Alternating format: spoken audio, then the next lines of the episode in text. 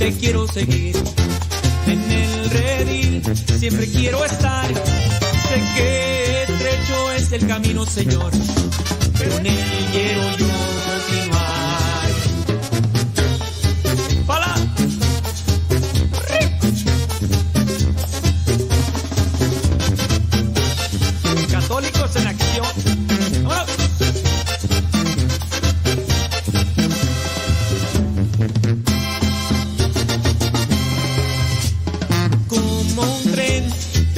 seguir. En el redil siempre quiero estar. Sé que estrecho es el camino, Señor. Pero en él quiero yo continuar. Como un tren te quiero seguir. En el redil siempre quiero estar. Sé que estrecho es el camino, Señor. Pero en él quiero yo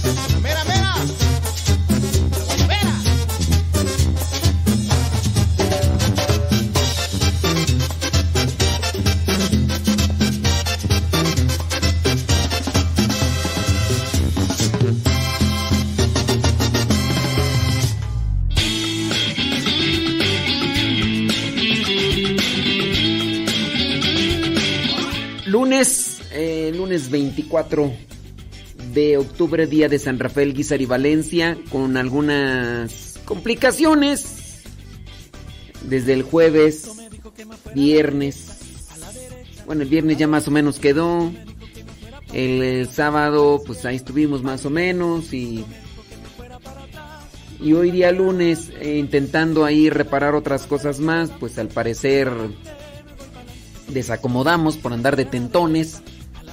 Pero pues ya, ya más o menos, ya más o menos ahí. Ahí, estamos acomodándole el asunto. Vamos a ver. A ver qué, qué resulta. Y. Y pues sí, vamos a ver. Vamos a tratar de acomodar este asunto. Todavía falta el TuneIn. Todavía falta el de Alexa, por favor pon Radio Cepa porque ya les mandamos la nueva actualización. Pero pues vamos a ver, dicen que de unos 15 horas a 72 ellos responden, entonces pues vamos a ver. Jesucristo me dijo que me fuera a la derecha, a la derecha, a la derecha. Jesucristo me dijo que me fuera para la izquierda, a la izquierda, para la izquierda. Jesucristo me dijo que me fuera para atrás, me voy para atrás, me voy para atrás. Jesucristo me dijo que me fuera hacia adelante, me voy para adelante, me voy para Jesucristo me dijo que me fuera a la derecha, a la derecha, a la derecha. Jesucristo me dijo que me fuera para la izquierda, a la izquierda, para la izquierda. Jesucristo me dijo que me fuera para atrás, me voy para atrás, me voy para atrás. Jesucristo me dijo que me fuera hacia adelante, me voy para adelante, me voy para adelante. Donde Él me llame, yo iré. Donde lo precise, estaré. Y si es necesario, su nombre en la luna proclamaré. Donde Él me llame. Donde lo precise, estaré. Y si es necesario, su nombre en la luna proclamaré.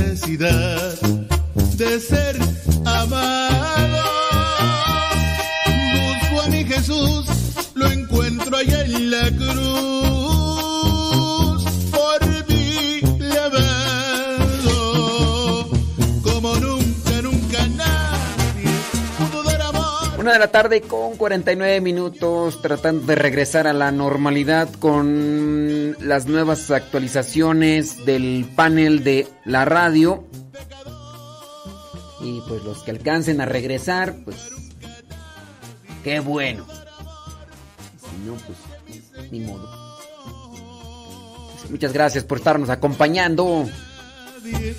Lunes 24 de octubre del 2022. Día de San Rafael Guizar y Valencia.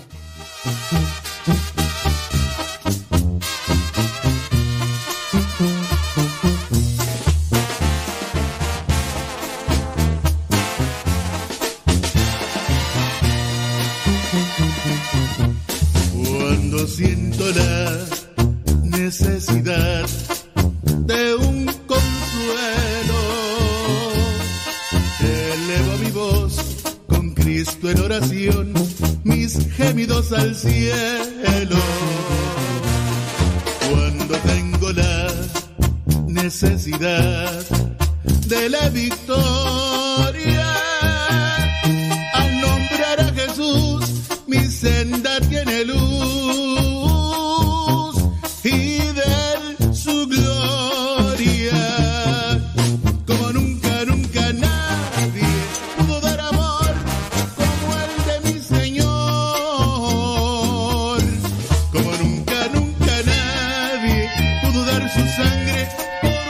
Ahorita los que les vamos a pedir es que le den compartir en Facebook y en YouTube para que los que no están al pendientes, como ustedes, pues ya sepan que, que aquí estamos. Muchas gracias, muchas gracias.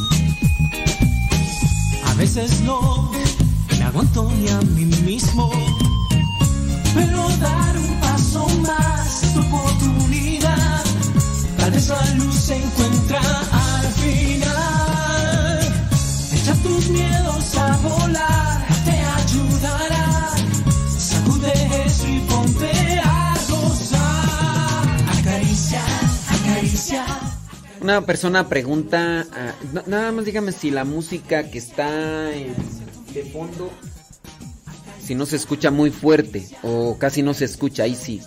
Si también me avisan, pues vamos a ir ajustando también acá la, la configuración. Este, mm, ¿qué iba a decir de esto? Dice una persona que ayer alguien les comentó que por qué Dios o Jesús murió por nuestros pecados si en verdad lo mataron. Mm, creo que cuando se hace este tipo de cuestionamientos no mm, se pregunta sin saber qué se pregunta. Se pregunta sin saber qué se pregunta. Por eso hay veces que también nosotros no, no sabemos qué responder a una pregunta no bien planteada o no bien estructurada. ¿Por qué Jesús murió por nuestros pecados si en verdad lo mataron? A ver. Este matar es la acción que se realiza para acabar con la vida de una persona. O sea, la persona muere y la acción fue realizada por otra persona. Entonces lo mataron y murió. Murió pero no lo mataron. E- e- Es difícil dar una explicación a una pregunta no bien planteada. Por eso no dices, este, ¿de qué me hablas, Willis? ¿De qué me hablas? ¿Qué me tratas de preguntar o qué me tratas de decir? Miren, yo mismo no sabría qué responder a esta pregunta mal planteada. ¿Por qué Dios o por qué Jesús murió por nuestros pecados si en verdad lo mataron? este. Si en verdad lo mataron, entonces si, si no lo hubieran matado no hubieran muerto. ¿O, o cómo? Entonces ya desde ahí está está, está mal planteada la, la pregunta. Y yo la verdad no sé ahí qué responder porque... ¿Por qué es blanco es blanco? ¿Por qué el negro es negro? A ver. ¿Por qué el negro es negro? ¿Por qué el blanco es blanco? ¿Por qué el círculo es círculo?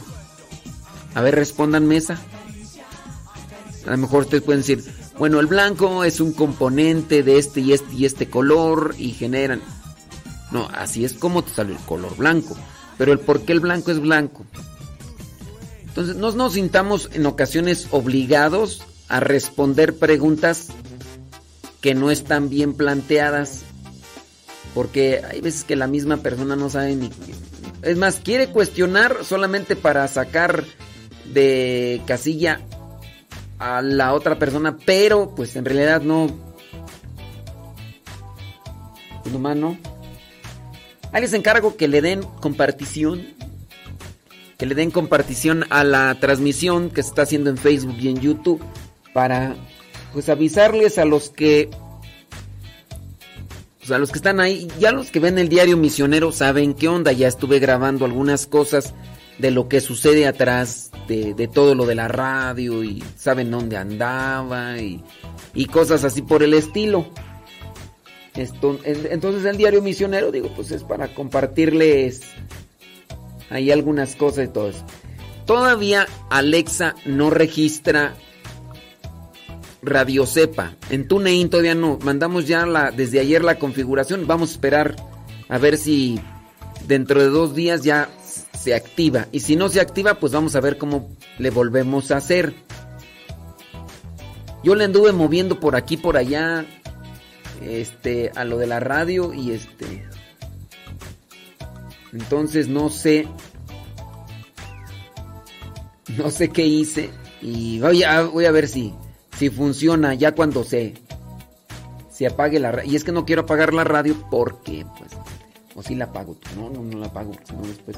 Mejor al ra- al rato ya más en la tarde eh, activo y desactivo la, la radio para ver qué, qué onda, porque no vaya a ser que ahorita vuelva otra vez a apagarse y, y- y demás. Es la una de la tarde con 57, lunes 24. Sí, sí, es que estoy reci- recibiendo varios mensajes. ¿Y qué fue lo que pasó en la radio? Pues, pues mira, yo pienso que si te digo qué fue lo que pasó en la radio, este... Pues yo creo que ni le vas a entender. O sea, pues este... Pues no le vas a entender. Hubo unos desperfectos técnicos que ni yo supe qué hice. Y si te trato de explicar no me vas a entender. Entonces, pues Mejor así la dejamos, ¿qué te parece?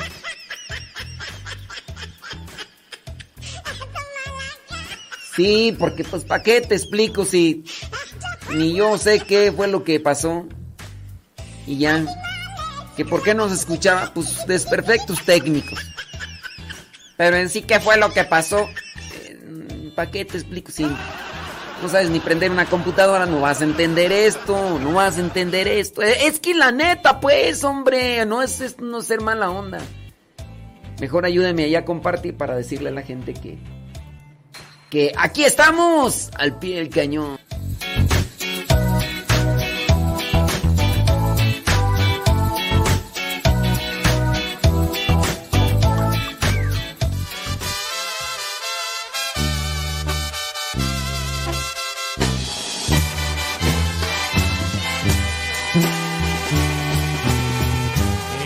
Este amor apasionado anda todo alborotado por volver.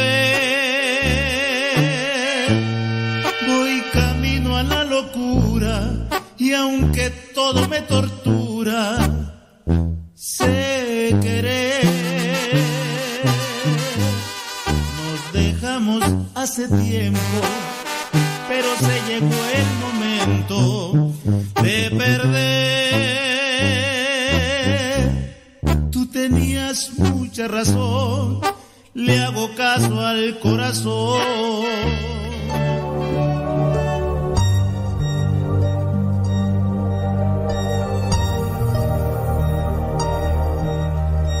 Te saluda el Padre Modesto Lule y el día de hoy quiero reflexionar contigo lo que son verdades del purgatorio.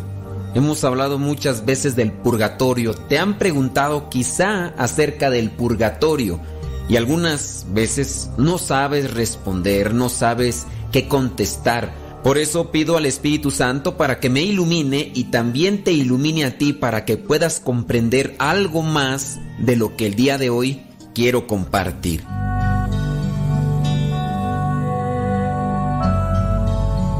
Ven Espíritu Santo a nuestros corazones, ilumina nuestra mente, ilumina nuestro entendimiento, para que podamos así asimilar lo que son estos dogmas de fe y que no solamente los comprendamos, también busquemos vivirlos y compartirlos a los demás. Virgen Santísima, intercede por nosotros para que podamos alcanzar las gracias espirituales que Dios nos concede. Vámonos con la primera verdad. La palabra purgatorio nunca se va a encontrar en la Biblia. No te afanes por quererla encontrar, pero no por esto quiere decir que es una idea o una teología meramente humana. La iglesia a lo largo de los dos mil años se ha dedicado a profundizar y a conocer la experiencia de Dios y lo que ha dejado en la Sagrada Escritura. En la palabra de Dios no vamos a encontrar nunca esta palabra de purgatorio. La palabra purgatorio significa purificación. Al echar mano de los textos bíblicos es conveniente hacerse una reflexión de lo que podemos llamar carácter hermenéutico, que es la manera como uno debe de interpretar los textos bíblicos y en su caso será vano buscar y buscar un pasaje bíblico que hable formalmente del purgatorio. Los textos bíblicos se deben de leer y releer en el ambiente que fueron escritos, dentro de las coordenadas religiosas y de la fe que reflejan. No es solamente invoco la presencia del Espíritu Santo, agarro los textos de la Biblia y ya lo que me venga a mente primero. No es tan sencillo. Por eso se dan muchas equivocaciones, tergiversaciones que llevan a la persona a confundirse y con el paso del tiempo también confundir a los demás.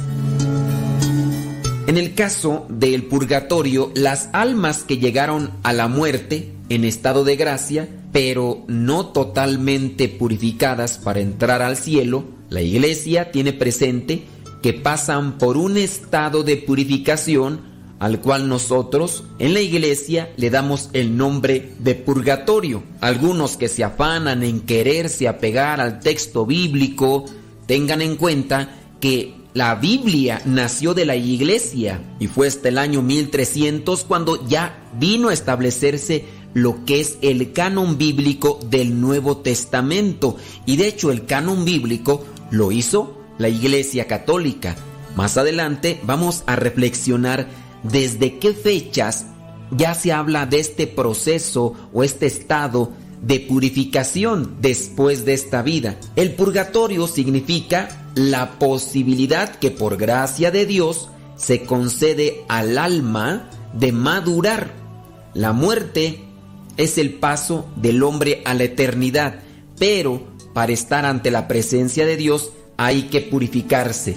El purgatorio es ese proceso doloroso, como todos los procesos de ascensión y educación, por medio del cual el hombre, al morir, actualiza todas sus posibilidades y se purifica de todas las marcas con las que el pecado ha ido estigmatizando su vida, porque el pecado nos marca. Dios creó los seres humanos para que disfruten de su Creador, viéndole en la gloria. Sin embargo, todos hemos pecado y en esa condición no se puede entrar en el cielo, pues nada manchado puede entrar en el cielo, dice la Sagrada Escritura.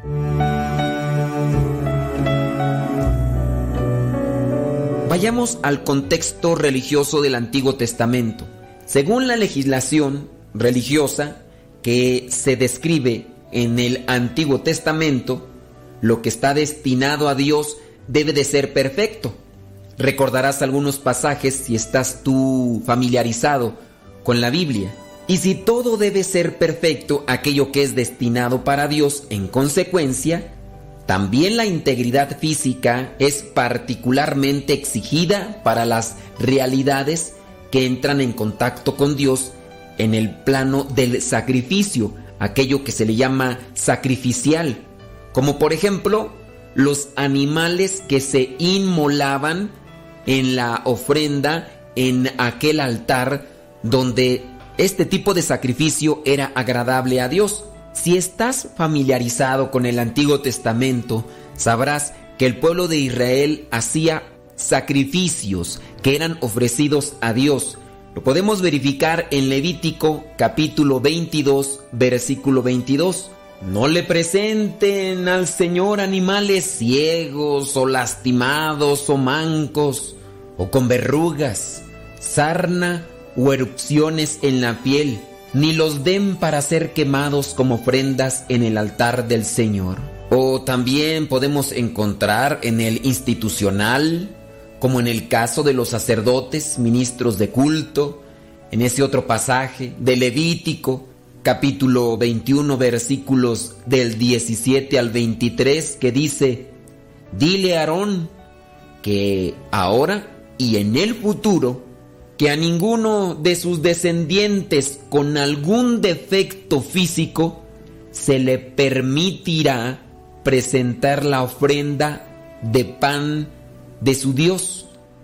A decir verdad, nadie que tenga un defecto físico podrá presentarse a hacerlo, sea ciego, impedido, con la nariz o las orejas deformes, con las piernas o los brazos quemados, jorobado, enano, con nubes en los ojos, sarnoso, con erupciones en la piel o con los testículos dañados. Ningún descendiente del sacerdote Aarón que tenga algún defecto físico presentará al Señor las ofrendas que se queman tienen un defecto y por lo tanto no podrá presentar la ofrenda de pan de su Dios. Podrá comer de ese pan y de las cosas santas y santísimas, pero no podrá entrar tras el velo ni acercarse al altar para no rebajar con su defecto el carácter sagrado de mi santuario, yo soy el Señor que los ha consagrado. Como vemos, no solamente es el requisito para las ofrendas que se presentan al Señor, sino también para aquel que presenta las ofrendas. Dios quiere todo perfecto ante su presencia. La iglesia, con el pasar del tiempo, reflexiona y comprende que entonces después de esta vida tenemos que presentarnos puros. Si bien Jesús ya nos vino a redimir con su sangre y nos ayuda, hay también un estado de suciedad, de pecado, tras recorrer el mundo quizá 30, 40, 80 o hasta 100 años. Venimos cargando con esas penas, con aquellas impurezas. Ciertamente nos hemos convertido a Dios y estamos en ese proceso, pero a pesar de haber dado un cambio hacia Dios, viene también en nosotros una pena, consecuencia de nuestros pecados. De eso vamos a hablar más adelante. A esta integridad física se debe de corresponder con una entrega total, hablando de la ofrenda y del que la ofrece, tanto de las personas como de la colectividad. Encontramos en primer libro de los Reyes capítulo 8 versículo 61 donde dice, por lo tanto, sean ustedes sinceros con el Señor nuestro Dios y cumplan sus leyes y obedezcan sus mandamientos como en este día al Dios de la alianza, de acuerdo con las grandes enseñanzas del Deuteronomio, se trata de amar a Dios con todo el ser, con pureza de corazón y con el testimonio de las obras, como nos lo da a conocer Deuteronomio capítulo 10, versículo 12. Entregarle pues a Dios todo lo mejor. De ahí que la iglesia invita a un estado de purificación en esta vida. Mente, cuerpo y obras que sean puras. Y si en algún caso no se ha alcanzado esa pureza de corazón, vendrá después de esta vida ese estado que nos llevará a conseguir la gracia necesaria y así estar inmaculados ante el Señor. La exigencia de integridad se impone evidentemente después de la muerte para entrar en la comunión perfecta y definitiva con Dios. Quien no tiene esta integridad debe pasar entonces por la purificación.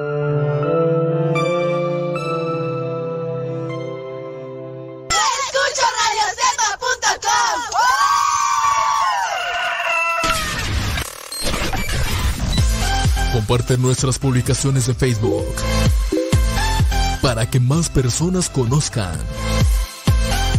Radio Cepa, una radio que forma e informa.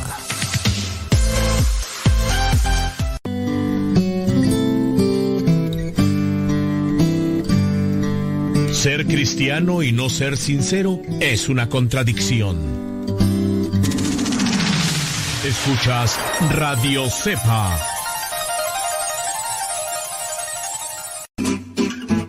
Mamá, ya te dejé mi ropa para que la laves. Mamá, ¿no has lavado los trastes? Vieja, ¿a qué horas me planchas la ropa?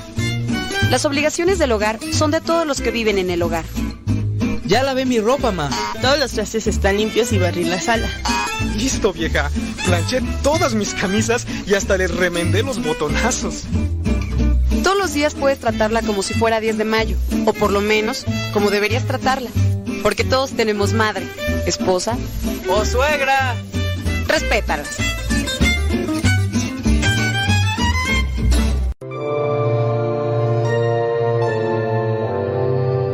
Con respecto a otra verdad, verdades del purgatorio, vamos a tomar esos textos bíblicos que nos refieren al purgatorio y que la iglesia desde hace muchos años así lo ha interpretado. En el purgatorio se pagan las penas. Culpa y pena son diferentes. Vamos a explicarlo poco a poco. Primero tomemos un texto bíblico. Segundo libro de Samuel capítulo 12 versículos del 13 al 19. Aquí se recoge lo que es un caso típico de separación entre la culpa y la pena. Allí el perdón de Dios no exime a David de sufrir un castigo por su pecado. Dice la palabra de Dios así, David admitió ante Natán, he pecado contra el Señor. Y Natán le respondió, el Señor no te va a castigar a ti por tu pecado, y no morirás. Pero como has ofendido gravemente al Señor, tu hijo, recién nacido, tendrá que morir. Y cuando Natán volvió a su casa, el Señor hizo que el niño que David había tenido con la mujer de Urías se enfermara gravemente. Entonces David rogó a Dios por el niño y ayunó, y se pasó las noches acostado en el suelo. Los ancianos que vivían en su palacio iban a rogarle que se levantara del suelo, pero él se negaba a hacerlo, y tampoco comía con ellos. Siete días después murió el niño, y los oficiales de David tenían miedo de decírselo, pues pensaban, si cuando el niño aún vivía le hablábamos y no nos hacía caso, ¿cómo vamos ahora a decirle que el niño ha muerto? Puede cometer una barbaridad. Pero al ver David que sus oficiales hacían comentarios entre sí, comprendió que el niño había muerto, así que les preguntó, ¿Ha muerto el niño? Sí, ya ha muerto, respondieron ellos. Palabra de Dios, te alabamos Señor. Cuando rompemos con algo a causa de un accidente, nos pueden perdonar la culpa, pero aún así debemos desaldar o reparar el daño. Esa es la pena. Cometiste un accidente.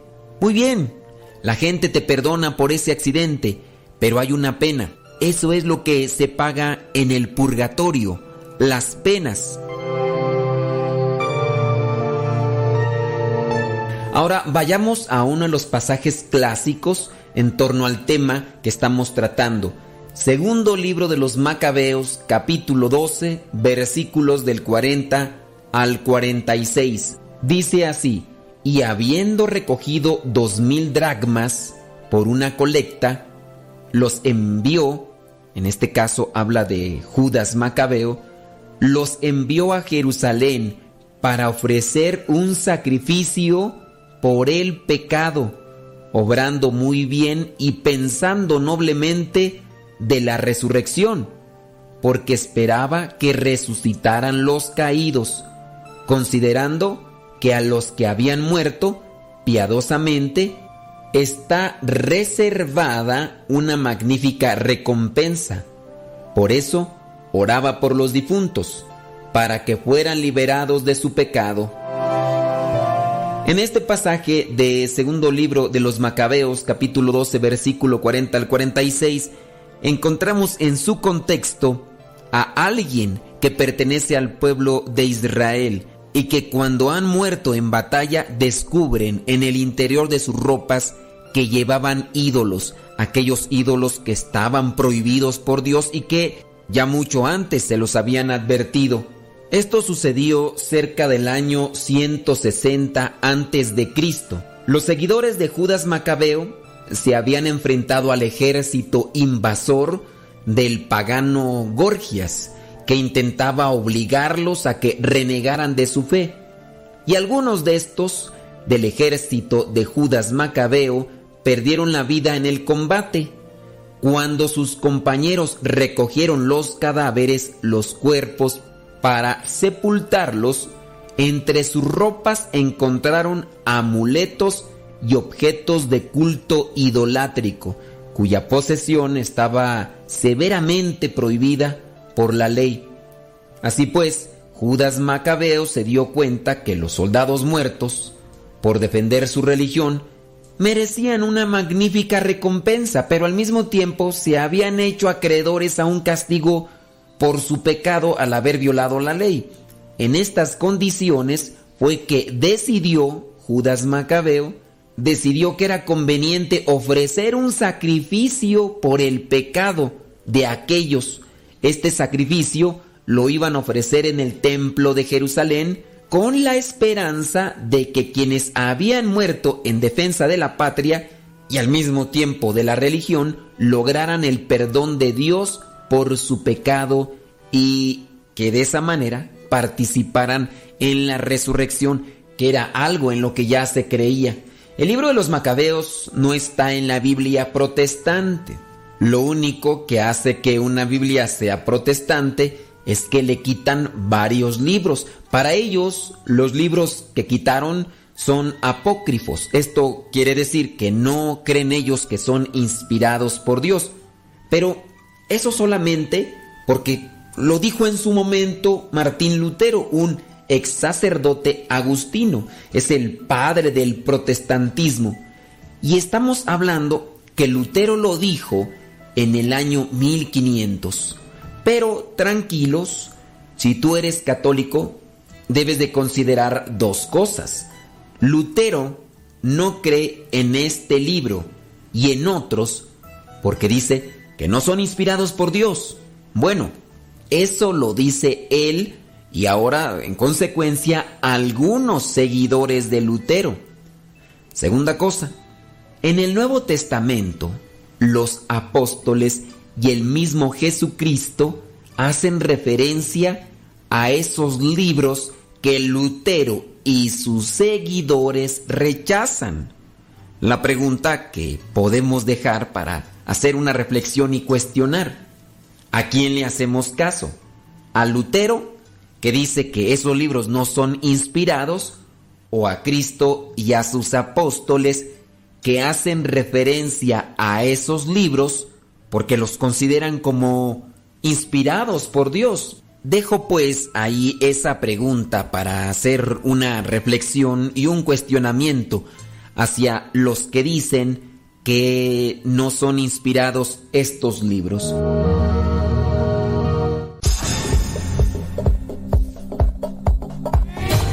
Radio Cepa, la radio católica por internet de los misioneros servidores de la palabra.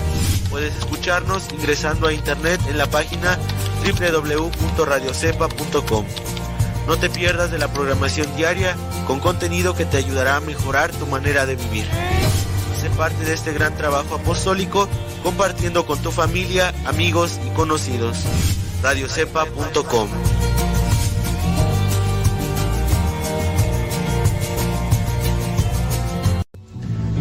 Alexa, pon música de los misioneros servidores de la palabra. Esta es la música de los misioneros servidores de la palabra en Spotify. Justo cuando estaba vacío y creía que no habitabas en mí.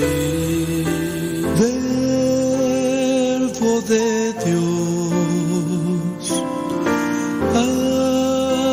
amo y Señor. Con un niño recostado en los brazos de su madre. Como un infante descansando en el calor del dulce hogar. Espíritu Santo,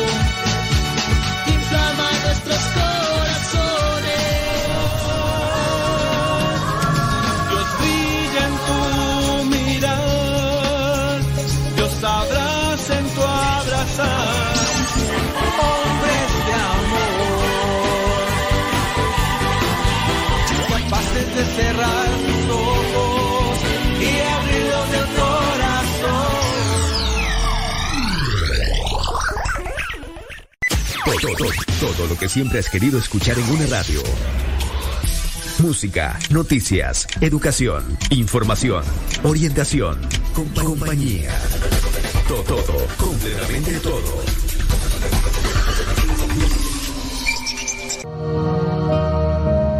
Vayamos al tema que nos trajo aquí. El texto más claro sobre el perdón de los pecados o las culpas en la otra vida es el de Mateo capítulo 12 versículo 32, donde dice, Dios perdonará incluso aquel que diga algo contra el Hijo del Hombre, pero al que hable contra el Espíritu Santo, no lo perdonará ni en el mundo presente ni en el venidero. En una traducción más clara dice que no se le perdonará ni en este mundo ni en el otro. Muchos van al purgatorio donde los mismos méritos de Jesús completan la purificación. Si Jesucristo en esta cita bíblica dice que los pecados contra el Espíritu Santo no se le perdonarán ni en este mundo ni en el otro, refiere pues que después de este mundo, es decir, en el otro, se podrán perdonar algunos pecados. De ahí la iglesia, desde sus inicios, ha comprendido que después de esta vida tenemos oportunidad para que se nos perdonen los pecados, o en este caso, para que se nos puedan perdonar las penas consecuencia de nuestros pecados. En esta otra cita bíblica, yo les hago una pregunta, ¿qué es lo que debemos de entender? Lucas capítulo 12 versículos del 58 al 59 dice, Cuando vayas con tu adversario al magistrado, procura en el camino arreglarte con él, no sea que te arrastre ante el juez y el juez te entregue al alguacil y el alguacil te meta en la cárcel. Te digo que no saldrás de allí hasta que no hayas pagado el último céntimo.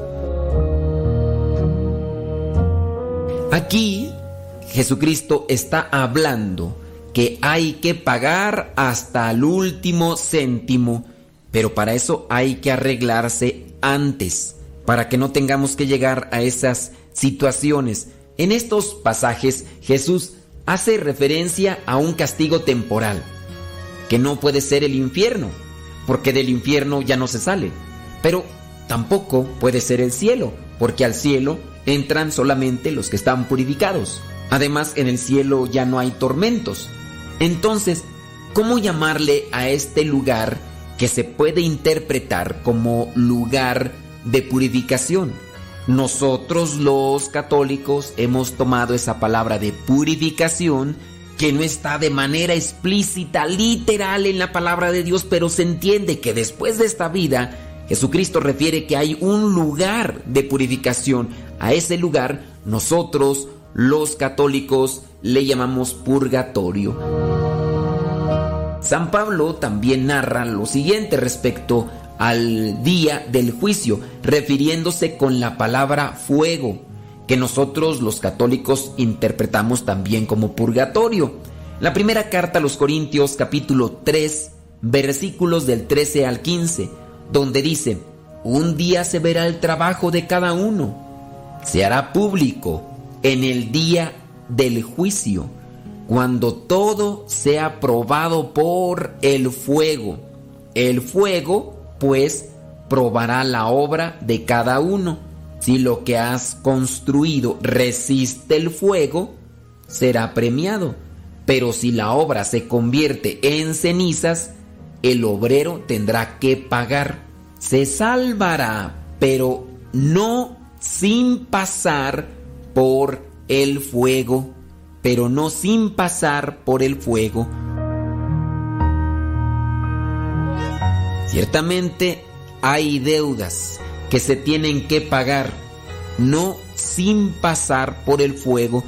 De ahí estos textos bíblicos nos pueden dar una referencia de cómo la iglesia desde sus inicios, remarco, ha interpretado esto como lugar de purificación, aunque la palabra explícita, directa, no se encuentre en la Biblia.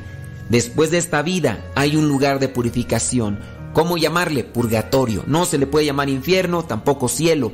Tenemos que purificar nuestra alma antes de pasar a la presencia de Dios.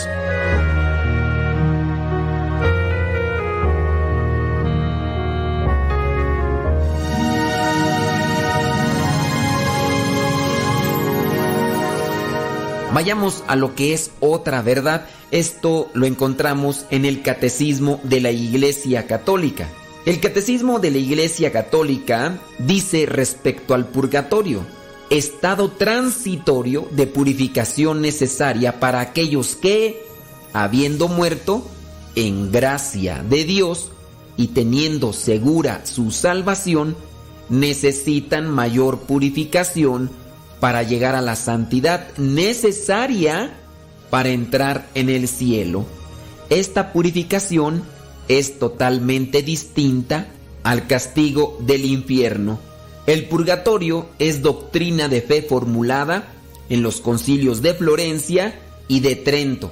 El número 1030 del Catecismo de la Iglesia Católica dice, los que mueren en gracia y amistad de Dios, pero no perfectamente purificados, sufren después de su muerte una purificación para obtener la completa hermosura de su alma. En el número 1031 dice, la iglesia llama purgatorio a esta purificación final de los elegidos, que es completamente distinta del castigo de los condenados. La iglesia ha formulado la doctrina de la fe relativa al purgatorio, sobre todo en los concilios de Florencia y de Trento.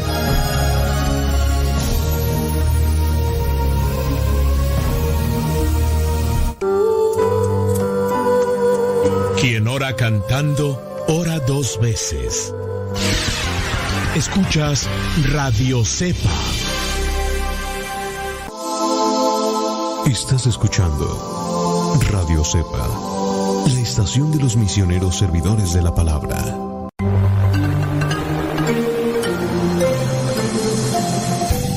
Sigan escuchando radiocepa.com, la estación de los misioneros servidores de la palabra.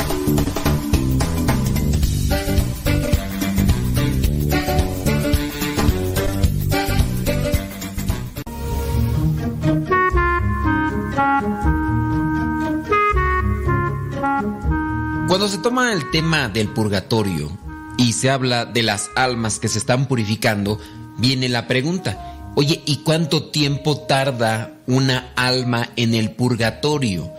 ¿Cuál es el tiempo que dura o a qué se basa el tiempo que pudiera tardar en purificarse?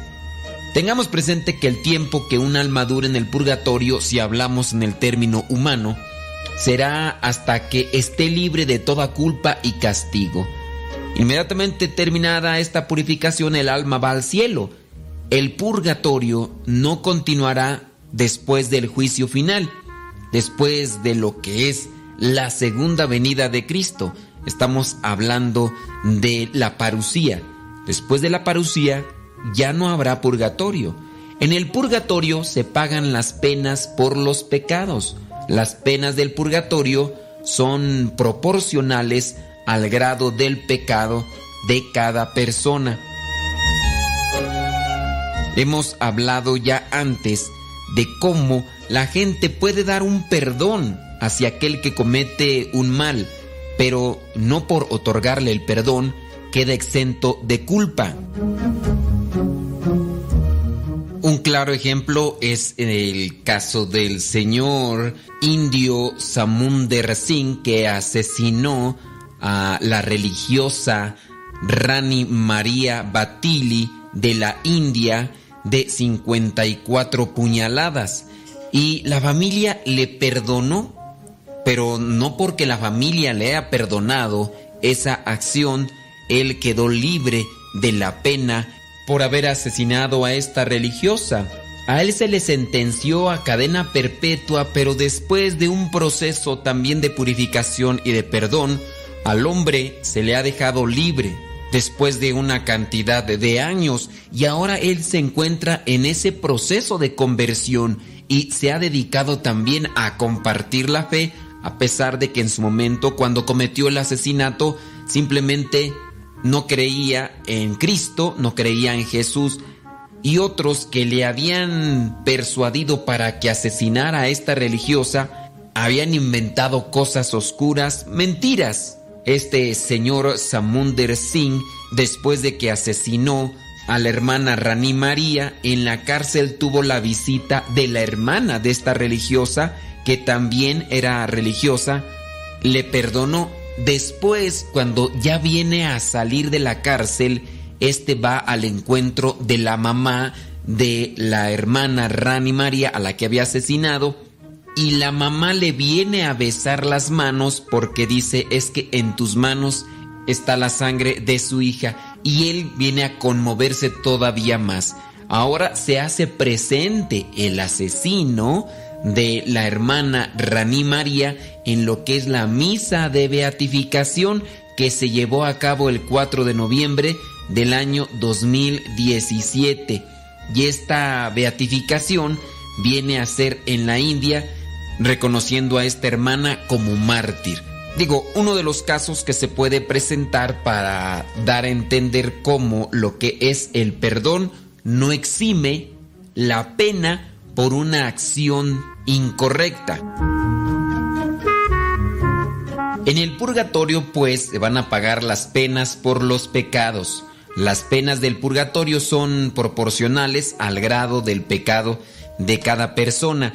Otro ejemplo sencillo es la persona rompe el cristal de una ventana, llega con el dueño de aquella ventana, le pide disculpas, le pide perdón por haberle quebrado los cristales de esa ventana. El señor o el dueño de aquella ventana muy bien puede decirle te perdono, pero tienes que reparar lo que son los cristales, tienes que restituirlos. Esa es la pena.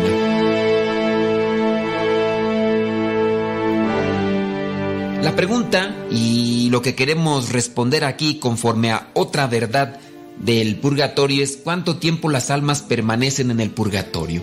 La extensión en tiempo por la cual las almas permanecen en el purgatorio depende de varias circunstancias. El número de sus faltas, cuántas faltas cometió, cuántas penas viene arrastrando por esa falta. Número dos, la malicia y la deliberación con que éstas fueron realizadas. La malicia del pecado si es muy grave o en su caso no lo hizo con intención.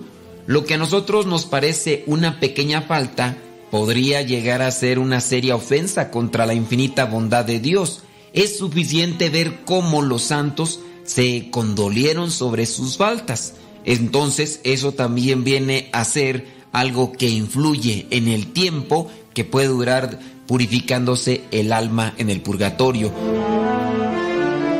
Número 3. La penitencia hecha o no. Aquí cuando uno se va a confesar recibe una penitencia de parte del sacerdote que escucha la confesión, pues en ocasiones se nos llega a olvidar por dejados, por descuidados, distraídos o lo que sea, no cumplimos con la penitencia eso también viene a repercutir en el tiempo de purificación. También cuenta lo que es la enmienda del pecado. Habrá pecados que se pudieran restablecer o acciones a consecuencia del pecado que se pudieran restablecer. Si nosotros hicimos algo por restituir o por enmendar aquello que hicimos o no, también eso contará para la purificación del alma en el purgatorio. Y por último, dependiendo de los sufragios ofrecidos por aquellas faltas después de la muerte. En su caso, nosotros venimos a morir, ya nos presentamos ante Dios, Él realiza el juicio particular y se nos viene a destinar el purgatorio para la purificación. Aquí también llega a favorecer de los que aún permanecen en el mundo y pueden ofrecer lo que son sufragios, penitencias, oraciones, mortificaciones, a favor de aquel que ya se adelantó. Por eso es muy importante que nosotros tengamos en cuenta aquellos que ya se nos adelantaron. En su caso, ofrecer la oración, ofrecer la comunión, ofrecer penitencias, sacrificios para que prontamente se libere a esta alma de las penas y de la purificación que está teniendo en el purgatorio. Lo que se puede decir con seguridad es que el tiempo que las almas pasan en el purgatorio es, por regla general, mucho más larga de lo que la gente puede imaginar. San Beda el Venerable opina que aquellos que pasan gran parte de su vida cometiendo graves pecados y confesándolos en su lecho de muerte pueden llegar a ser retenidos en el purgatorio, posiblemente hasta el día del juicio final. es probable que las penas del purgatorio vayan disminuyendo gradualmente y aumente en ellas la alegría de la cercanía en la entrada en el cielo. Un asunto que ciertamente tiene que ser aclarado es que la iglesia no tiene jurisdicción sobre las almas del purgatorio. Donde sí tiene jurisdicción es sobre las almas de la tierra. Por eso el sacerdote cuando llega a liberar a aquella persona de sus pecados, con la potestad que Cristo ha dado a sus apóstoles y estos han delegado a sus sacerdotes, es ahí donde sí tienen esta jurisdicción, pero no sobre las almas que ya han pasado a lo que es este proceso de purificación. El purgatorio es algo aludido en las escrituras, como ya lo hemos mencionado con algunas citas bíblicas. Así sabemos que existe, pero no sabemos exactamente, no sabemos con exactitud lo que es. Algunos teólogos han tratado de describirlo como un lugar y un periodo de tiempo, pero en realidad no sabemos ningún detalle de manera así clara y contundente. Sabemos por revelación de algunos lo que podría ser una forma más acercada, pero no lo sabemos así con exactitud. Por eso la iglesia no dice que el purgatorio dura el mismo periodo de tiempo que tenemos en la tierra, sabiendo que el tiempo es medido en forma distinta en la eternidad. El cardenal Ratzinger dice que el purgatorio tiene una duración existencial en vez de una temporal. Puede ser experiencias momentáneas en vez de experiencias duraderas. El purgatorio es simplemente la etapa final de la santificación, sin la cual no se verá a Dios, así como lo dice la carta a los Hebreos capítulo 12, versículo 14. Procuren estar en paz con todos y llevar una vida santa, pues sin la santidad nadie podrá ver al Señor. Sin la santidad nadie podrá ver al Señor. Y también podemos ver el texto bíblico de Apocalipsis capítulo 21 versículo 27, donde dice, nunca entrará en ella nada impuro, ni los idólatras, ni los farsantes, sino solo aquellos que tienen su nombre escrito en el libro de la vida, el libro del Cordero. San Pablo nos dice en lo que es la carta a los Romanos capítulo 6 versículo 22, pero ahora que han sido liberados del pecado y se han puesto al servicio de Dios, cosechan la santidad que conduce a la vida eterna, la santidad que conduce a la vida eterna. Es necesario remarcarlo, ya que con esto hacemos énfasis en la santidad y la santidad es también sinónimo de pureza. Ya hemos mencionado antes que no se aceptaba que se presentara un animal impuro en la ofrenda ni que un sacerdote o uno que ofreciera el sacrificio tuviera algún defecto. La santificación viene después de la absolución de los pecados de lo que es la purificación de las penas como también lo entendemos. El resultado de la santificación es la vida eterna. El autor de la carta a los hebreos nos dice en el capítulo 12, versículo 10, cómo ocurre esta santificación. Dice, en efecto, nuestros padres nos disciplinaban por un breve tiempo, como mejor les parecía, pero Dios lo hace para nuestro bien, a fin de que participemos de su santidad.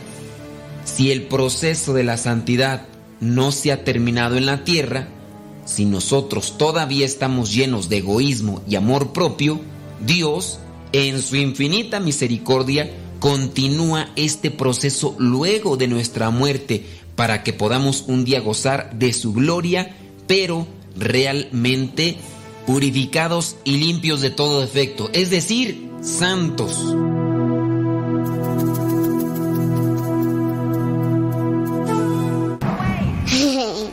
Juguito. Cuidado, niña. No te tomes eso. ¿Qué no sabes que te puedes intoxicar? Mamá, no la regañes.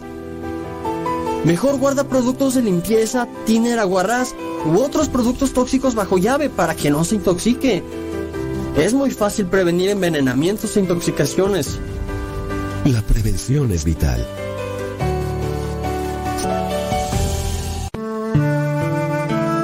Abre tu corazón y deja que Dios ilumine tu vida. Escuchas Radio Cepa. Radio Cepa, Radio Católica por Internet que forma e informa.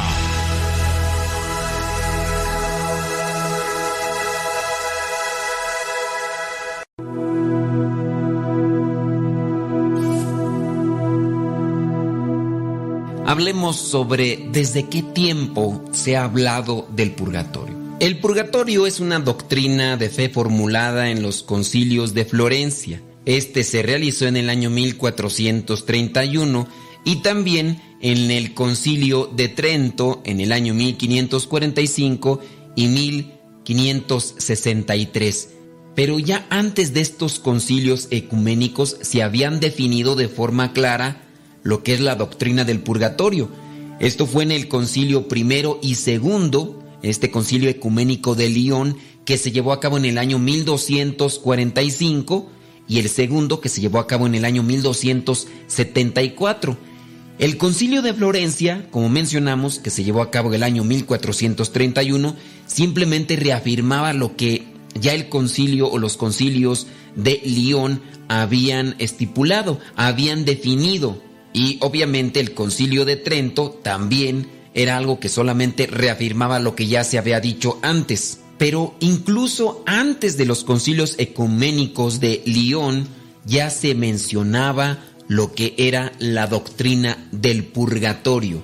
Vamos a hablar de aquellos santos que llegaban ya a expresar la doctrina del purgatorio. Todavía incluso no se tenía ni bien establecido los parámetros de lo que es la doctrina como lo tenemos. Todo fue un proceso, incluso la misma Sagrada Escritura.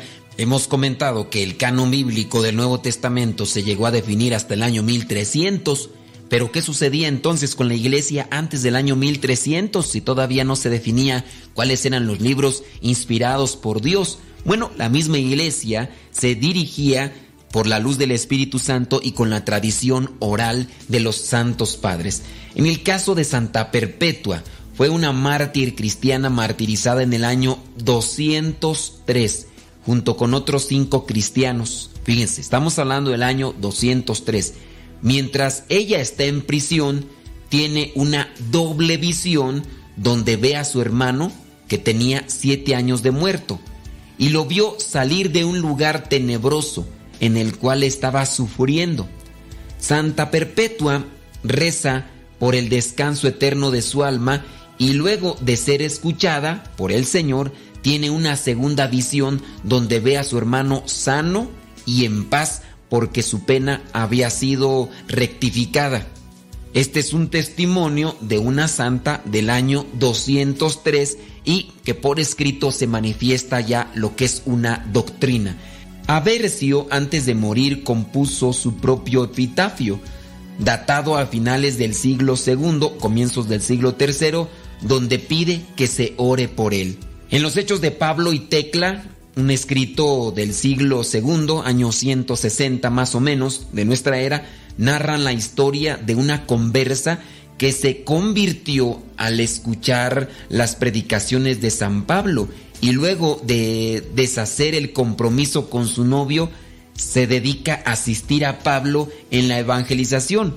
En este escrito se puede leer una oración de intercesión para que una cristiana fallecida sea trasladada al lugar de los justos. Es decir, ya desde este año, desde este siglo segundo y principios del tercero, se tiene conciencia de que después de esta vida viene un juicio en el cual también se necesita la oración, el acompañamiento espiritual de los que nos quedamos aquí en este mundo.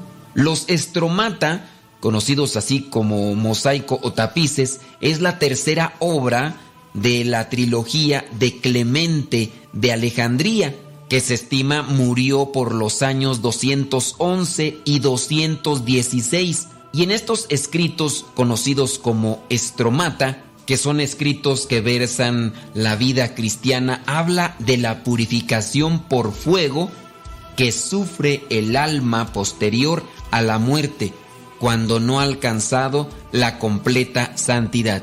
Siendo así entonces habla de una purificación. En los escritos de Tertuliano se encuentran numerosos y claras referencias del purgatorio. San Cipriano del año 200-258 tenemos al igual que en los anteriores que ya hemos mencionado referencias al purgatorio. Esto es siglos antes de San Gregorio Magno. Orígenes del año 185 al 254 es considerado un padre de la Iglesia Oriental y él destaca por su erudición y junto con San Agustín y Santo Tomás es considerado uno de los pilares de la teología cristiana y también Orígenes habla sobre el purgatorio. Podemos ir mencionando lo que son los testimonios de otros santos más. En su caso podemos mencionar también a Lactancio del año 240 al 320, Efrén de Siria del año 306 al 373, Basilio el Grande del año 330 al 379, Cirilo de Jerusalén del año 313 al año 386, Epifanio de Salamina del año 310 al 403, Gregorio de Niza del año 330 al año 400, Juan Crisóstomo del año 349 al año 407, Agustín de Hipona, como hemos mencionado, del año 354 al 430, y Gregorio Magno del año 604. Algunos de ellos declarados santos, otros de ellos teniendo una vida digna. Obviamente no menos por no ser declarados santos por la iglesia, pero teniendo presente que después de la purificación en el purgatorio, se llega al grado de santidad, es decir, puros ante la presencia de Dios. En la iglesia se recuerda el primero de noviembre a todos los santos, es decir, a todas aquellas almas que ya han terminado esta etapa o este proceso de purificación en el purgatorio y pasan ante la presencia de Dios. El primero de noviembre se pide la intercesión de todos estos santos. Están los santos que la iglesia reconoce y que presenta como referencias para cumplir con la voluntad de Dios, pero están todos estos que después de este tiempo o este proceso de purificación ya gozan de la gloria del Padre y están ante la presencia del Espíritu Santo y nuestro Señor Jesucristo.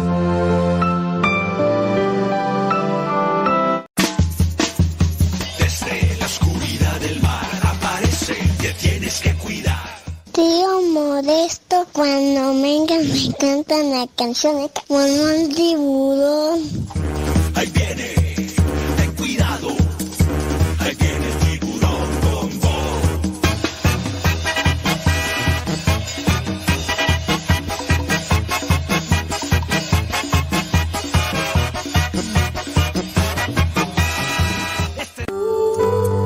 La verdadera oración nace del corazón, no de unos labios ágiles. Escuchas Radio Cepa. Las mejores melodías. Las mejores melodías. La música que te acompañe en tus actividades.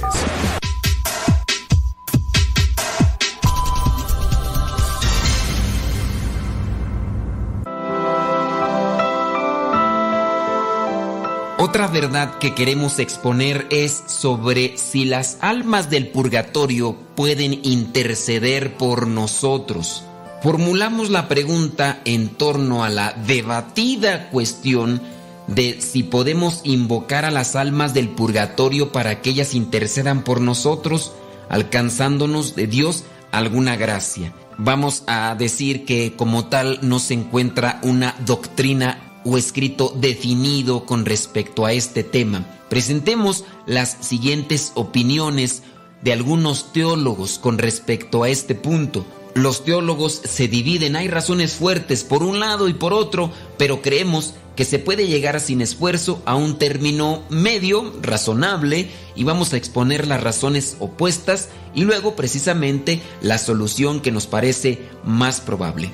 Argumentos en contra. Algunos señalan que las almas del purgatorio, las ánimas benditas del purgatorio, no pueden interceder por nosotros. Dicen que es inútil invocarlas, puesto que no se enteran de nuestras peticiones, es decir, no están atentas a lo que sucede en este mundo. Los teólogos dicen que las almas del purgatorio no gozan todavía de la visión beatífica, es decir, que tengan conocimiento de lo que sucede.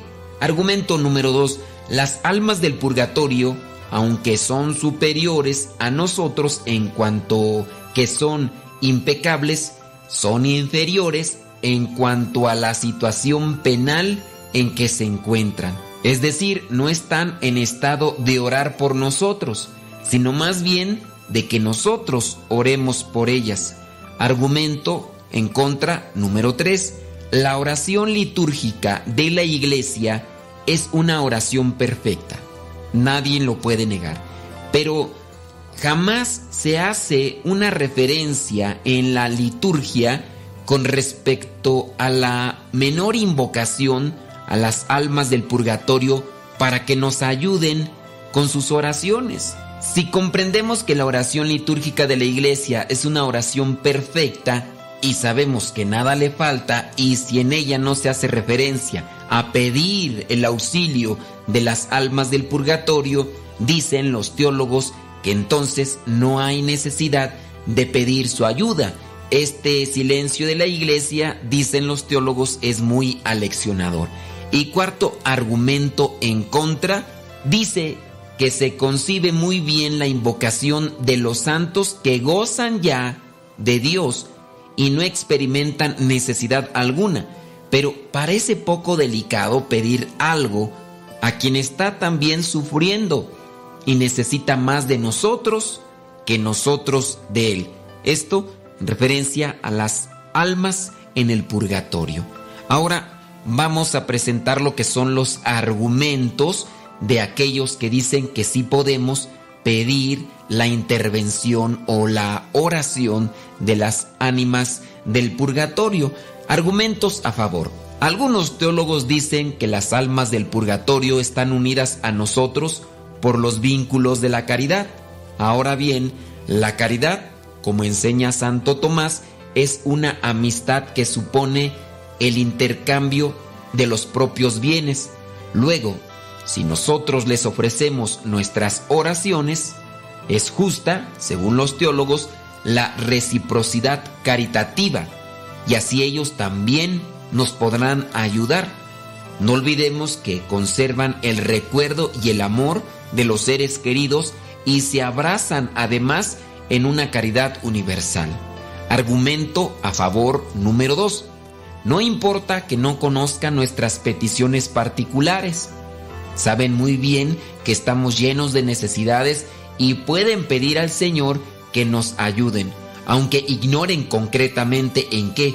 Tampoco sabemos nosotros si están o no en el purgatorio nuestros seres queridos y sin embargo les enviamos sufragios por si lo hubiera de necesitar aquella alma que se encuentra ahí. Aparte de que, como dice el mismo Santo Tomás, pueden enterarse de lo que ocurre en la tierra por lo que les digan los que van llegando al purgatorio o el ángel de la guarda o una especial revelación de Dios. Argumento número 3 a favor. Es cierto que por su estado penal están en situación inferior a nosotros, pero téngase en cuenta que la oración no se apoya en derecho alguno sobre la justicia de Dios, sino en la pura misericordia y liberalidad divina. De lo contrario, habría que decir que los pecadores no pueden impetrar o interceder para nada en nosotros, ni pueden pedir la misericordia de Dios. Si decimos eso, estaríamos cayendo en una herejía y buscando solamente personas santas para que pudieran hacer oración por nosotros. Al fin y al cabo, estas almas que están en gracia y están purificándose y en amistad con Dios, tienen asegurada la salvación eterna. Por otra parte, la magnitud de sus sufrimientos no les impide el libre uso de sus facultades psicológicas, ya que el embotamiento de la mente, que en este mundo suele producir el dolor demasiado intenso, procede de las facultades orgánicas al servicio de la inteligencia. En este caso, las penas del purgatorio, aunque intensas, son de orden estrictamente espiritual. Y vámonos al cuarto y último argumento a favor de las almas del purgatorio. Es cierto, en fin, que la iglesia nunca invoca en su liturgia a las almas del purgatorio, pero sabe que la costumbre de invocarlas está extendidísima en todo el pueblo cristiano y nunca la ha prohibido ni desaconsejado. Más aún existe una oración dirigida a las almas del purgatorio que fue indulgenciada por el Papa León XIII un 14 de diciembre del año 1889. En ella se pide a las almas que intercedan ante Dios por el Papa, la exaltación de la Santa Madre Iglesia y la paz de las naciones. Como se ve, los argumentos son fuertes por un lado y por otro, teniendo en cuenta la parte de razón que tengan ambas opiniones de los teólogos y la práctica casi universal de los fieles de invocar en sus necesidades a las almas del purgatorio.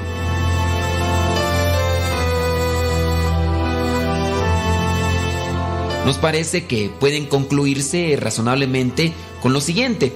No hay inconveniente en invocar a las almas del purgatorio en nuestras necesidades, pero teniendo a nuestra disposición la poderosa intercesión de la Santísima Virgen y de los santos del cielo, muy superior en todo caso a la de las almas del purgatorio, y siendo poco delicado, pedir una limosna al que en cierto sentido la necesita más que nosotros, hemos de preferir ofrecerles desinteresada y en su caso espléndidamente nuestros sufragios sin pedirles nada en retorno. Siendo entonces concretos, podemos pedirle a las almas del purgatorio que intercedan por nosotros, pero teniendo con mayor seguridad que los santos y la Virgen son seguros intercesores ante Dios, será mejor entonces referirse a ellos que a las ánimas benditas del purgatorio. Recuerden que la palabra ánima en latín significa alma cuando nosotros nos referimos a las ánimas benditas del purgatorio, porque ya están en ese proceso de santificación, benditas, nos ganan en santificación ellas por estar adelantadas ya de este mundo, almas, ánima, ánimas benditas del purgatorio. A eso se refiere la expresión. Con todo lo que hemos mencionado podemos referir algunas otras cosas más. Antiguamente se creía en el limbo. La palabra limbo no aparece en la Biblia.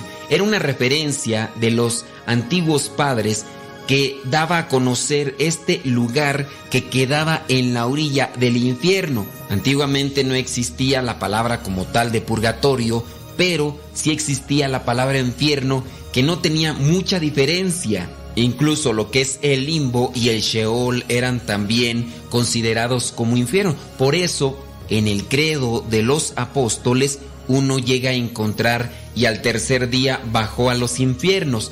A lo que se refiere ahí y la concepción de aquellos inicios de la era cristiana era el lugar de los muertos, el Sheol, el limbo como tal, era considerado también como una subdivisión del infierno. El Sheol era el lugar donde se consideraba se resguardaba a los justos. El limbo era aquella parte de la orilla del infierno, que no era ni el cielo, pero tampoco era el infierno. De hecho, la palabra limbo significa el borde, el borde de un manto.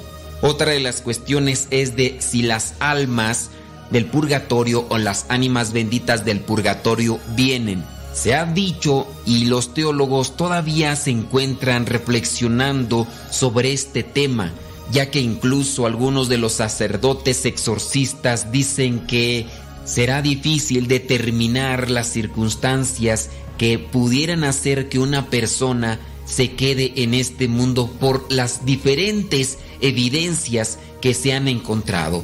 Lo que sí es claro que hasta el momento la doctrina de la Iglesia Católica dice que las almas que están en el purgatorio por sí no pueden salir de ese lugar de purificación y venir a nuestro encuentro a este mundo para darnos algún mensaje o para asustarnos como algunos hacen alusión a los acontecimientos que se han dado en ciertos lugares y en ciertos momentos de la noche o en su caso del día, dependiendo la manifestación.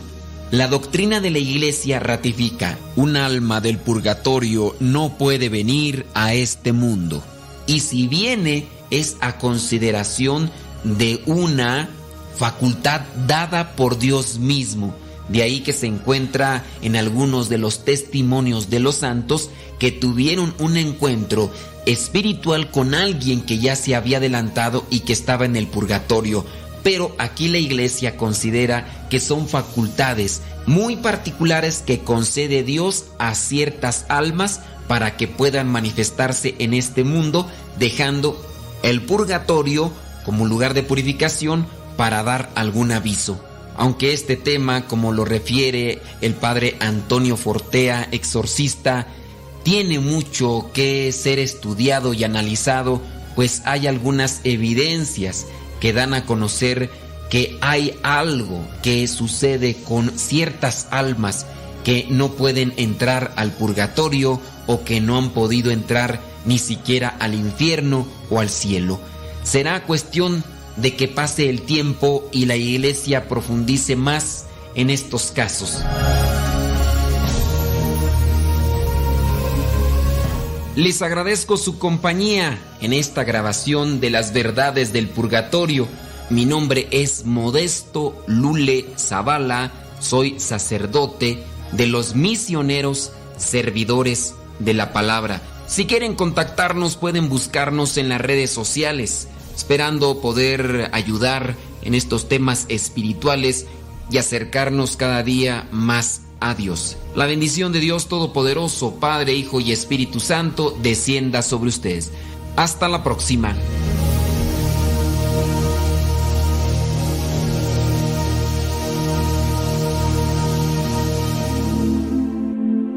Expiraste Jesús, pero la fuente de vida brotó para las almas, y el mar de misericordia se abrió para el mundo entero. Oh fuente de vida, insondable misericordia divina, abarca el mundo entero y derrámate sobre nosotros.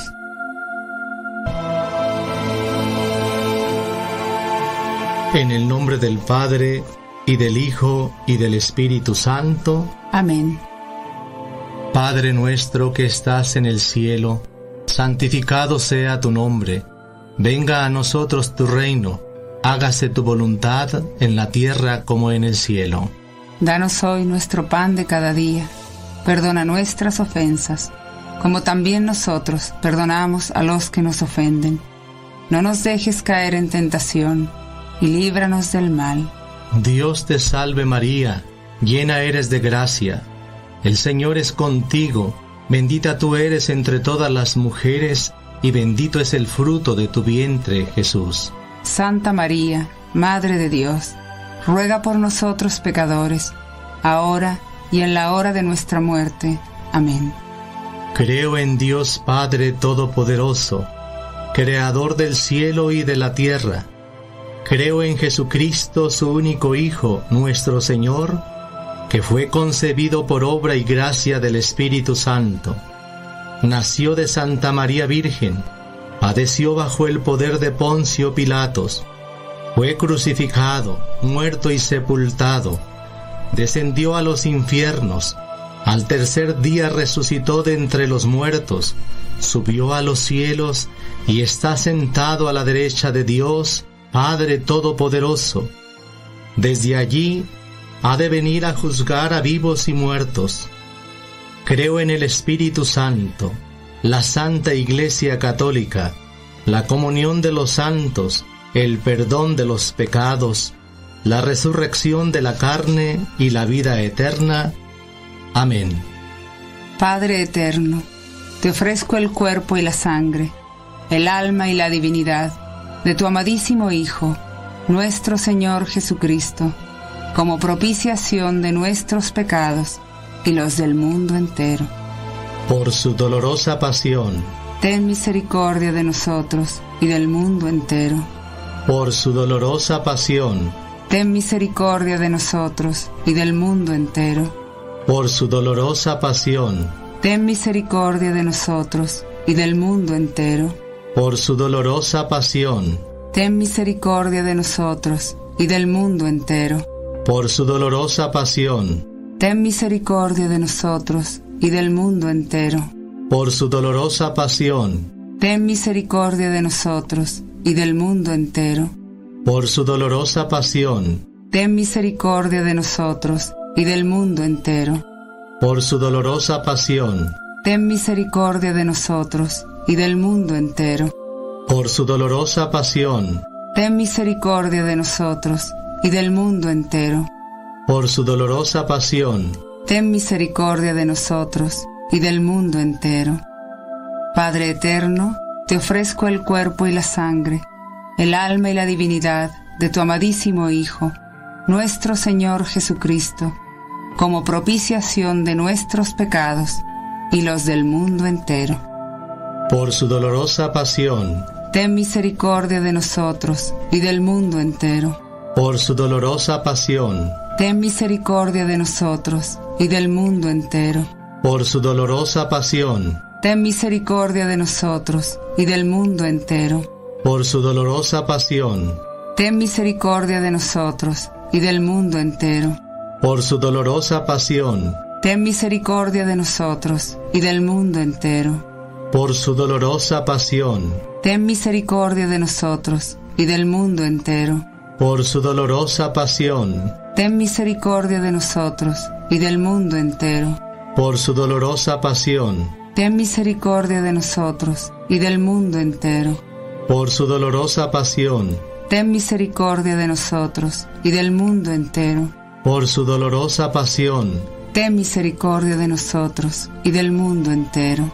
Padre eterno, te ofrezco el cuerpo y la sangre, el alma y la divinidad de tu amadísimo Hijo, nuestro Señor Jesucristo, como propiciación de nuestros pecados y los del mundo entero. Por su dolorosa pasión, ten misericordia de nosotros y del mundo entero. Por su dolorosa pasión, ten misericordia de nosotros y del mundo entero. Por su dolorosa pasión, ten misericordia de nosotros y del mundo entero. Por su dolorosa pasión, ten misericordia de nosotros y del mundo entero. Por su dolorosa pasión, ten misericordia de nosotros y del mundo entero. Por su dolorosa pasión, ten misericordia de nosotros y del mundo entero. Por su dolorosa pasión, ten misericordia de nosotros y del mundo entero. Por su dolorosa pasión, ten misericordia de nosotros y del mundo entero. Por su dolorosa pasión, ten misericordia de nosotros y del mundo entero. Por su dolorosa pasión, ten misericordia de nosotros y del mundo entero. Padre eterno, te ofrezco el cuerpo y la sangre, el alma y la divinidad de tu amadísimo Hijo, nuestro Señor Jesucristo, como propiciación de nuestros pecados y los del mundo entero. Por su dolorosa pasión, ten misericordia de nosotros y del mundo entero. Por su dolorosa pasión, ten misericordia de nosotros y del mundo entero. Por su dolorosa pasión, ten misericordia de nosotros y del mundo entero. Por su dolorosa pasión, ten misericordia de nosotros y del mundo entero. Por su dolorosa pasión, ten misericordia de nosotros y del mundo entero. Por su dolorosa pasión, ten misericordia de nosotros y del mundo entero. Por su dolorosa pasión, ten misericordia de nosotros y del mundo entero. por su dolorosa pasión, ten misericordia de nosotros y del mundo entero. por su dolorosa pasión, Ten misericordia de nosotros y del mundo entero. por su dolorosa pasión, Ten misericordia de nosotros y del mundo entero. Padre eterno, te ofrezco el cuerpo y la sangre, el alma y la divinidad de tu amadísimo Hijo, nuestro Señor Jesucristo, como propiciación de nuestros pecados y los del mundo entero. por su dolorosa pasión, Ten misericordia de nosotros y del mundo entero. por su dolorosa pasión, Ten misericordia de nosotros y del mundo entero. por su dolorosa pasión, Ten misericordia de nosotros y del mundo entero. por su dolorosa pasión, Ten misericordia de nosotros y del mundo entero. Por su dolorosa pasión, Ten misericordia de nosotros y del mundo entero. por su dolorosa pasión, Ten misericordia de nosotros y del mundo entero. por su dolorosa pasión, Ten misericordia de nosotros y del mundo entero. por su dolorosa pasión, Ten misericordia de nosotros y del mundo entero. por su dolorosa pasión, Ten misericordia de nosotros y del mundo entero. Por su dolorosa pasión, Ten misericordia de nosotros y del mundo entero. Santo Dios, Santo fuerte, Santo inmortal, Ten piedad de nosotros y del mundo entero. Santo Dios, Santo fuerte, Santo inmortal, Ten piedad de nosotros y del mundo entero. Santo Dios, Santo fuerte, Santo inmortal, Ten piedad de nosotros y del mundo entero. Oh sangre y agua que brotaste del corazón de Jesús como una fuente de misericordia para nosotros, En ti confío. El amor de Dios es la flor y la misericordia es el fruto. Que el alma que duda medite estas consideraciones sobre la divina misericordia y se haga confiada. misericordia divina que brota del seno del Padre, En ti confío.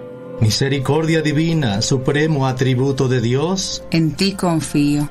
misericordia divina, misterio incomprensible, En ti confío. misericordia divina, fuente que brota del misterio de la Santísima Trinidad, En ti confío. misericordia divina, insondable para todo entendimiento humano o angélico, En ti confío.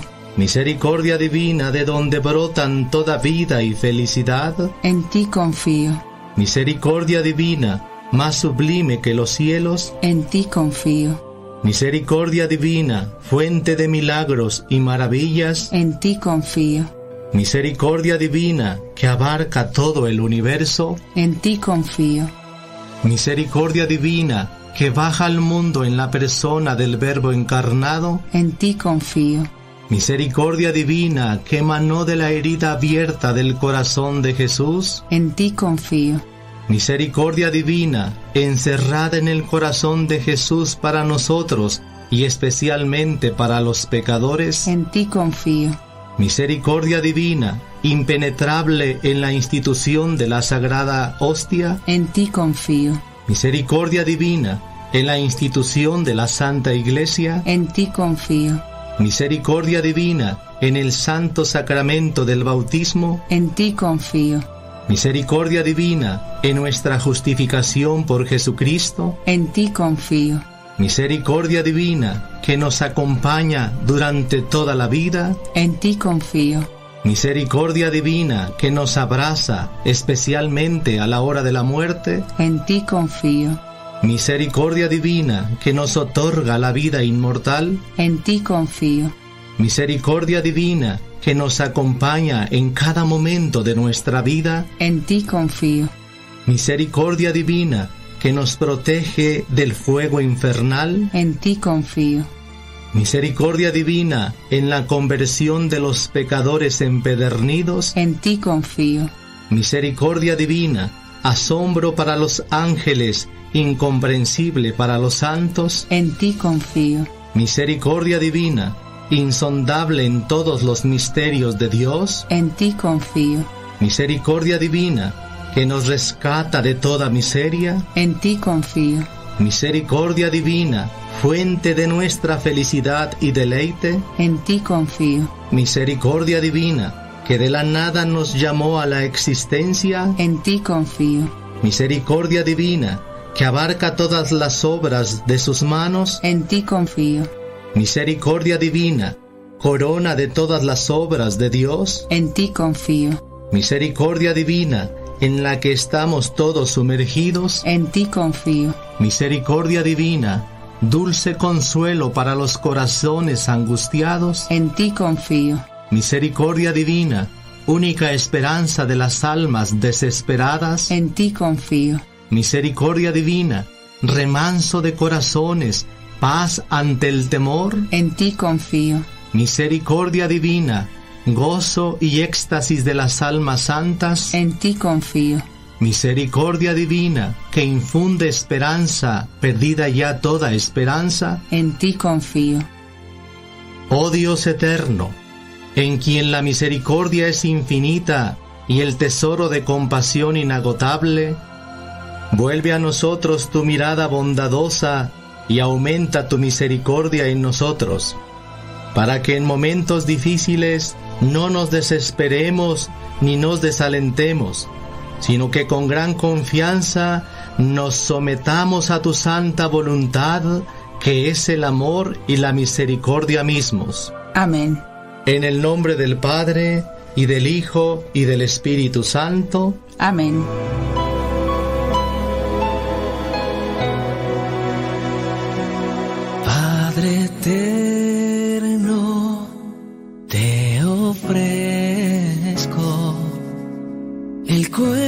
Sangre, el alma y la divinidad de tu Hijo Jesucristo como propiciación de nuestros pecados y los del mundo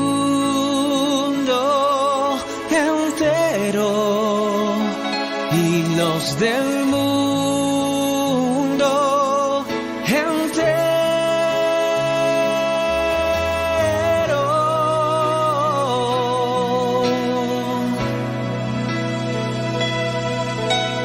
por su dolorosa pasión.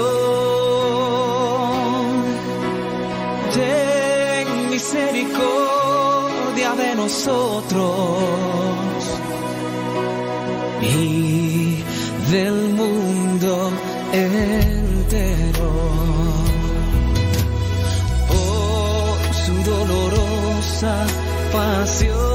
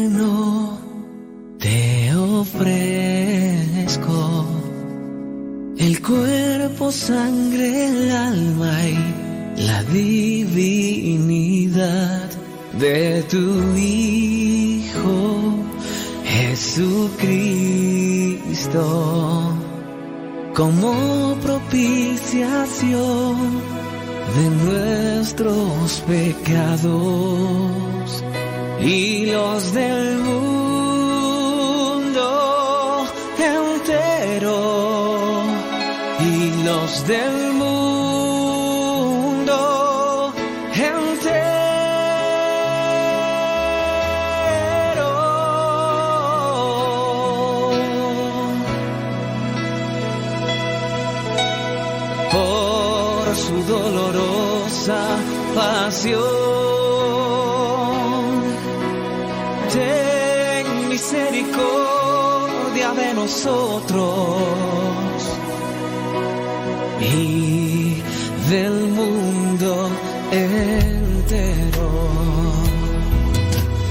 Por su dolorosa pasión.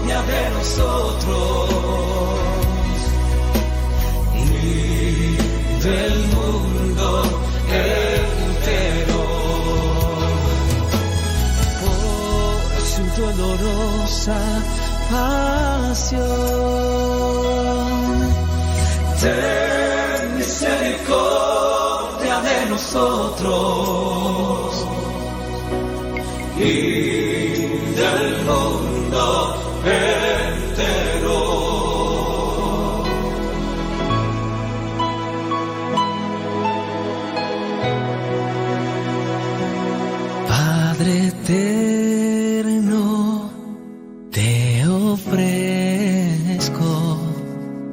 el cuerpo, sangre, el alma y la divinidad de tu Hijo Jesucristo como propiciación de nuestros pecados y los del mundo entero y los del mundo entero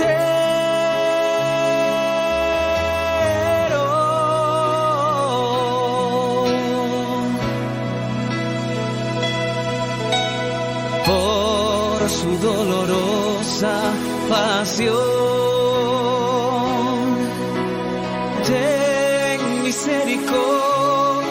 Nosotros y del mundo entero. Por su dolorosa pasión.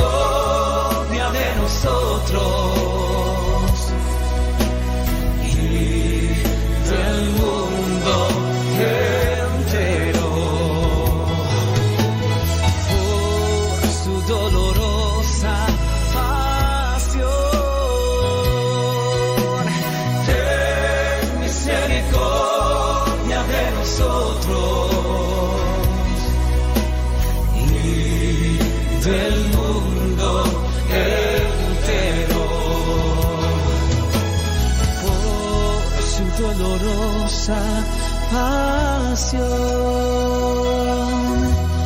Ten misericordia de nosotros y del mundo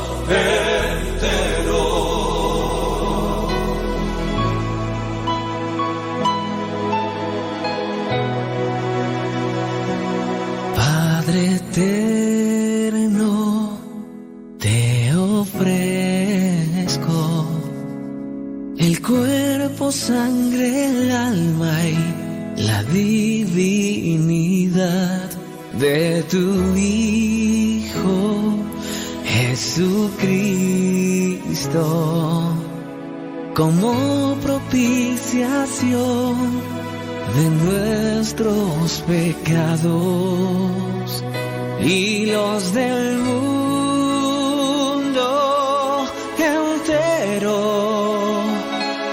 reinos del mundo entero.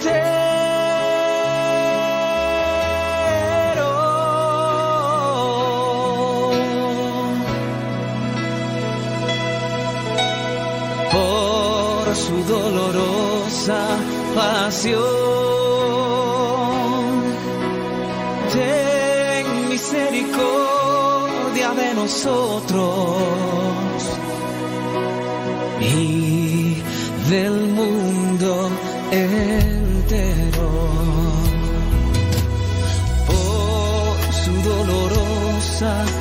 canción.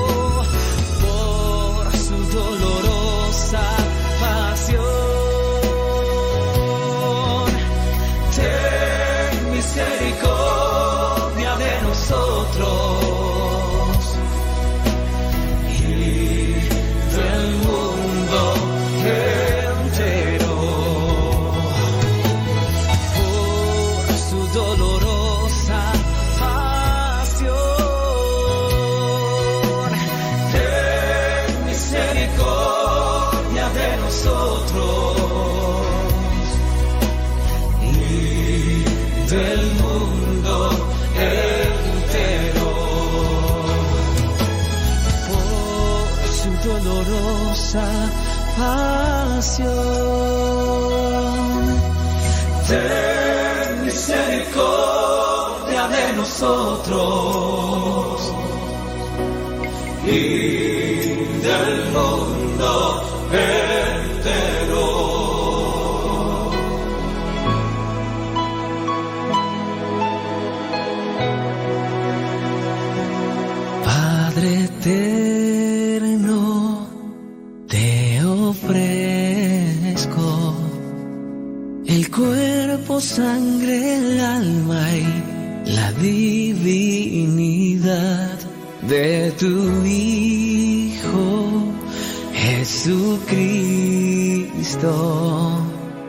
como propiciación de nuestros pecados y los del mundo entero y los del